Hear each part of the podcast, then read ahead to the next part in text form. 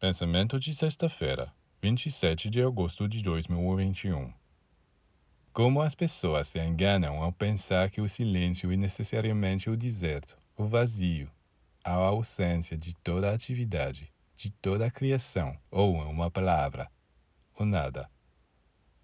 Na realidade, existem silêncios e silêncios, e de modo geral, podemos dizer que existem dois tipos: o silêncio da morte e o silêncio da vida superior. É precisamente este silêncio da vida superior que é preciso compreender e do qual falamos aqui.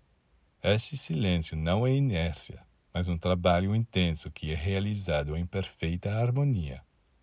Não é um vazio, uma ausência, mas uma plenitude comparável àquela experimentada por seres unidos por um grande amor e que vivem algo tão profundo que não podem expressá-lo através de gestos ou palavras. O silêncio é uma qualidade da vida interior.